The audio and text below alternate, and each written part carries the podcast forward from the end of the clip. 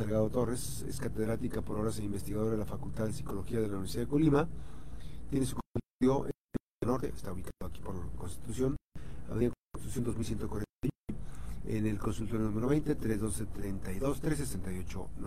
Bueno, en el mes rosa eh, no podría faltar una reflexión muy importante y preguntar el impacto psicológico del cáncer de mama este, el impacto, bueno, pues está en la, en la mujer, pero además en todo un entorno. ¿Por dónde empezamos?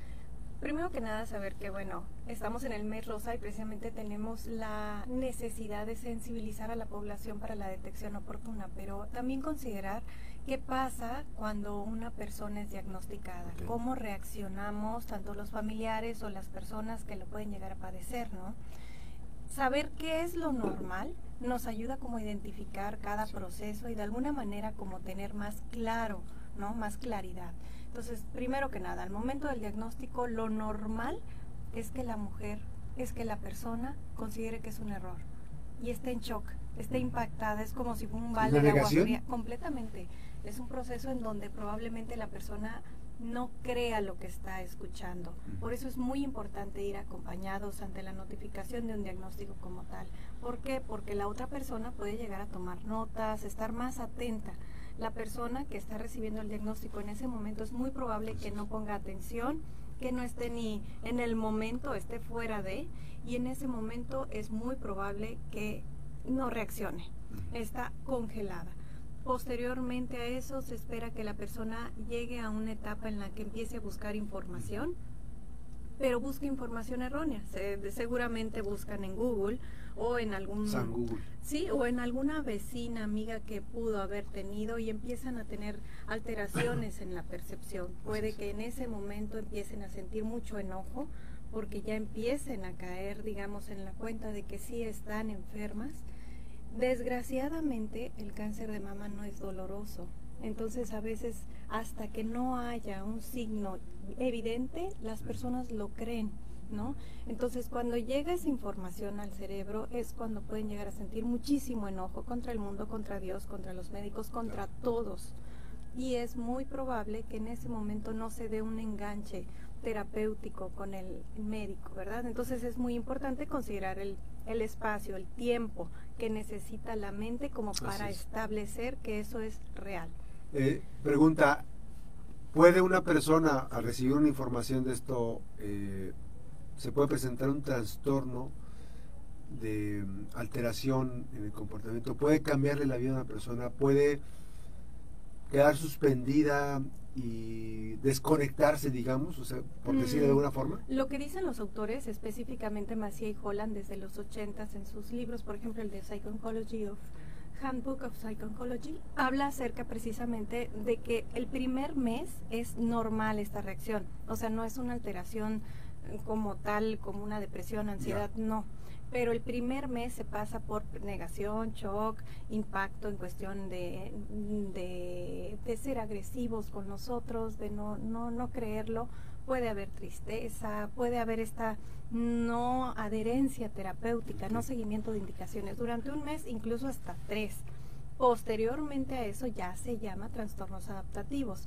Digo, la, el goal o el objetivo principal es la adaptación y la adaptación la traducimos como la adherencia terapéutica, la adherencia a las indicaciones, a, tal vez al tratamiento. Y bueno, en ese sentido, lo que hablan los autores es que los estudios recientes dicen que una de cada cuatro personas que padece cáncer de mama va a tener posteriormente una alteración psiquiátrica importante, como cuál, como depresión, como ansiedad, como trastorno de estrés postraumático o una fobia específica. Entonces hay que atender a las, a las personas desde el momento del diagnóstico. ¿Una de cada cuatro? Una de cada es, cuatro. Es, muy alta la incidencia entonces. Muy alta, sobre todo porque es un impacto en la, en la vida, en el estilo de vida. entonces imaginemos a una mujer que recibe el diagnóstico. ¿Qué factores tenemos que tener en cuenta? La edad, si es una mujer joven es más propensa a tener alteraciones psiquiátricas importantes. ¿Por qué? Porque no ha tenido tal vez este hijos o probablemente no ha tenido todo un desarrollo de una familia, no sabemos. Lo impactante que puede ser para una mujer joven es muy diferente a una mujer adulta mayor, ¿no? Otro, qué fuentes de apoyo tiene, qué redes de apoyo puede contar, con qué personas cuenta realmente. Otro, si tiene antecedentes, es decir, antes del diagnóstico ya había recibido alguna este, alteración psicológica o psiquiátrica, si tiene antecedentes psiquiátricos. Y eso puede potencializar. O puede ser un factor de riesgo importante. Otro factor de riesgo es si está soltera o casada. Otro factor de riesgo es si las pérdidas para ella son importantes, es decir, cómo enfrenta las situaciones en cuestión de desafíos, retos, o, realmente se, se, queda friciada, ¿no? Se, me vino a la mente esa parte cuando ahí dicen, una persona, ah, se dejó morir o sea, ya no luchó. Este, evidentemente, eh, cuando hay tema de cáncer, la, la, cuestión es decir, aquí es muy importante decirlo, este, todo un entorno tiene que trabajar. O sea, no solamente la persona que está que tiene el padecimiento, la que va a enfrentar, sino todo el entorno, la familia, los hijos, las hijas, el entorno. Exacto. Imaginemos que es como un equipo. Ajá. Entonces es la familia, los médicos, la paciente como líder del equipo. Creo que uno de los principales objetivos también en el tratamiento psicológico es que la paciente o el paciente no pierda esa sensación de control. ¿Y cómo lo podemos otorgar? Tomando decisiones con ellos con ellas, es decir, diciéndole, a ver, ¿qué prefieres? La quimio, tal vez este un día u otro, o qué días, qué horarios, o sea, ayudándole a, a, saber que todavía toma decisiones. Recordemos que una persona, al momento de recibir el diagnóstico, pierde tal vez su estabilidad laboral, su estabilidad económica, su estabilidad familiar, eh, las, las la incertidumbre de qué va a pasar con sus hijos. Sí, el manejo, ¿no? El día a día. Exacto. Tomando en cuenta que la mujer muchas de las ocasiones es el factor principal de que funcionen las cosas en un espacio, es la casa. Sí, sí. Y a veces es la, la que presta toda la atención, a los hijos o incluso la, la educación, todo. Sí, o incluso el aspecto económico. A veces son jefas de familia, ¿no? Entonces hay que considerar todos los aspectos en una persona cuando tiene una enfermedad y precisamente acompañarlas. ¿Qué es lo más impactante en una mujer cuando recibe el diagnóstico? ¿Qué sigue? ¿Cuáles son los tratamientos? ¿Me va a doler? ¿Voy a perder las mamas?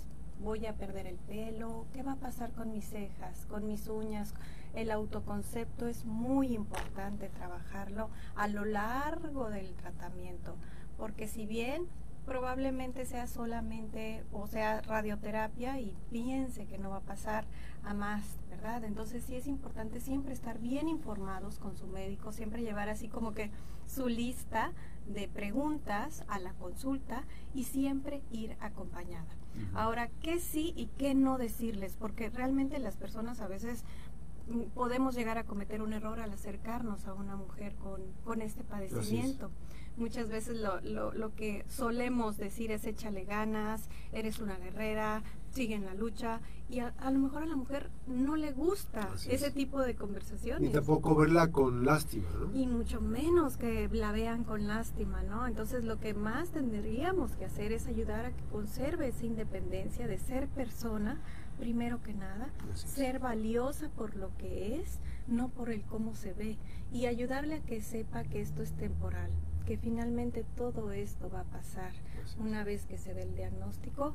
Hay que también contemplar a la familia, que tanto los niños conocen la información y que tanto manejamos esta información de manera abierta en cuestión de nuestras emociones también. Esta, esta parte, es, de verdad es que sí es, muy complicado. Eh, hemos tenido aquí testimonios eh, muy profundo, digamos, por decirlo, con muchísimo contenido, carga emocional, que finalmente yo le decía a una, a, Connie, una de las que vino el miércoles, miércoles vino a dar un testimonio, y decía, te iba, iba a preguntar quién te faltó, y entonces este, dije, no me lo vas a responder porque yo estoy viendo que, que no te faltó nadie porque te tenías a ti, o sea, a veces nos olvidamos de esa parte, ¿no? Que nos tenemos a nosotros para hacer, para enfrentar todo un entorno. Y, y, si nosotros asumimos la responsabilidad de ese, de ese manejo, pues obviamente que cambia muchas cosas, ¿no? Claro, completamente. Y también el contemplar que la persona en ese momento puede estar entera, puede estar así como que con ganas de enfrentar y con, con esa sensación de yo puedo, pero también hay momentos de crisis. Y hay momentos en los que se puede sentir decaída. Y el decirle, no, no te sientas así, es así como negar que estornude, o sea, no se va a pasar. Sí, sí, este, sí. No hay que ser insensibles. Entonces. Sí, sí, no, al contrario, es validar. Está bien que te sientas triste. Todos nos sentimos muy tristes con esto. E incluso integrar a la familia, ¿no? Integrar, hablo mucho de los niños porque los niños tienen ideas mágicas. Entonces ellos pueden estar creyendo que ellos provocaron el cáncer. Ideas de su muy frescas. O, o, ideas que, que son fantasiosas, ah, que probablemente los lleven a sentirse muy mal. Entonces, por eso hay que abrir la información y decirles, bueno, si te sientes triste, puedes contar conmigo, puedes hablar, podemos llorar juntos y esto va a pasar, ¿no? Ayudarle a eso. Sí, eso, eso que dices, lo del equipo es muy importante para enfrentarlo. Por ejemplo, hay pacientes, yo recuerdo cuando mi mamá iba al Instituto Estatal de Cancerología, había pacientes, este, a ella le iban a dar, creo que seis o siete quimioterapias y eh, la primera fue muy difícil, pero después encontró una persona que llevaba 54 quimioterapias. Increíble. Entonces, eh, ese entorno obviamente que también debe ayudar, pero también yo quisiera eh, profundizar con algo. Yo sé que a veces hay un, acompañamiento psicológico en ese momento. Hay un acompañamiento psicológico que, que es para socializar, sacar los miedos. Y si no lo tiene la persona, debería de buscarlo. Claro. Debe buscarlo. Sí, sí, como hablábamos la sesión, digo, el, viernes pasado, la salud mental es un derecho humano y cuando se enfrenta un ser humano ante una adversidad tan grande, requiere el apoyo psicológico. es, parte del tratamiento. Pues está, hay que estar, la salud preventiva es lo más importante y recuerde que en el caso específico, este el, el impacto psicológico en el cáncer de mama, pues este, es evidente, pero hay que saber intervenir en equipo con la familia. Muchísimas gracias, doctora. Muchísimas gracias a ustedes. Gracias, buenos días. La doctora Sánchez Salgado Torres, eh, hablando el, el, tema de bienestar emocional, hablando precisamente sobre el cáncer de mama. Recuerden entonces 31 80 para inscribirse al cupón, después de la pausa del platico. La doctora Sánchez Salgado Torres es eh, catedrática por investigadora de la Universidad de Colima el, eh, psicóloga, tiene su consultorio en Médica Norte, consultorio número 20, 312 32 368 98 es Médica Norte, es Constitución 2141. La pausa, regresamos. Recuerde que las buenas noticias también son noticias. Regresamos.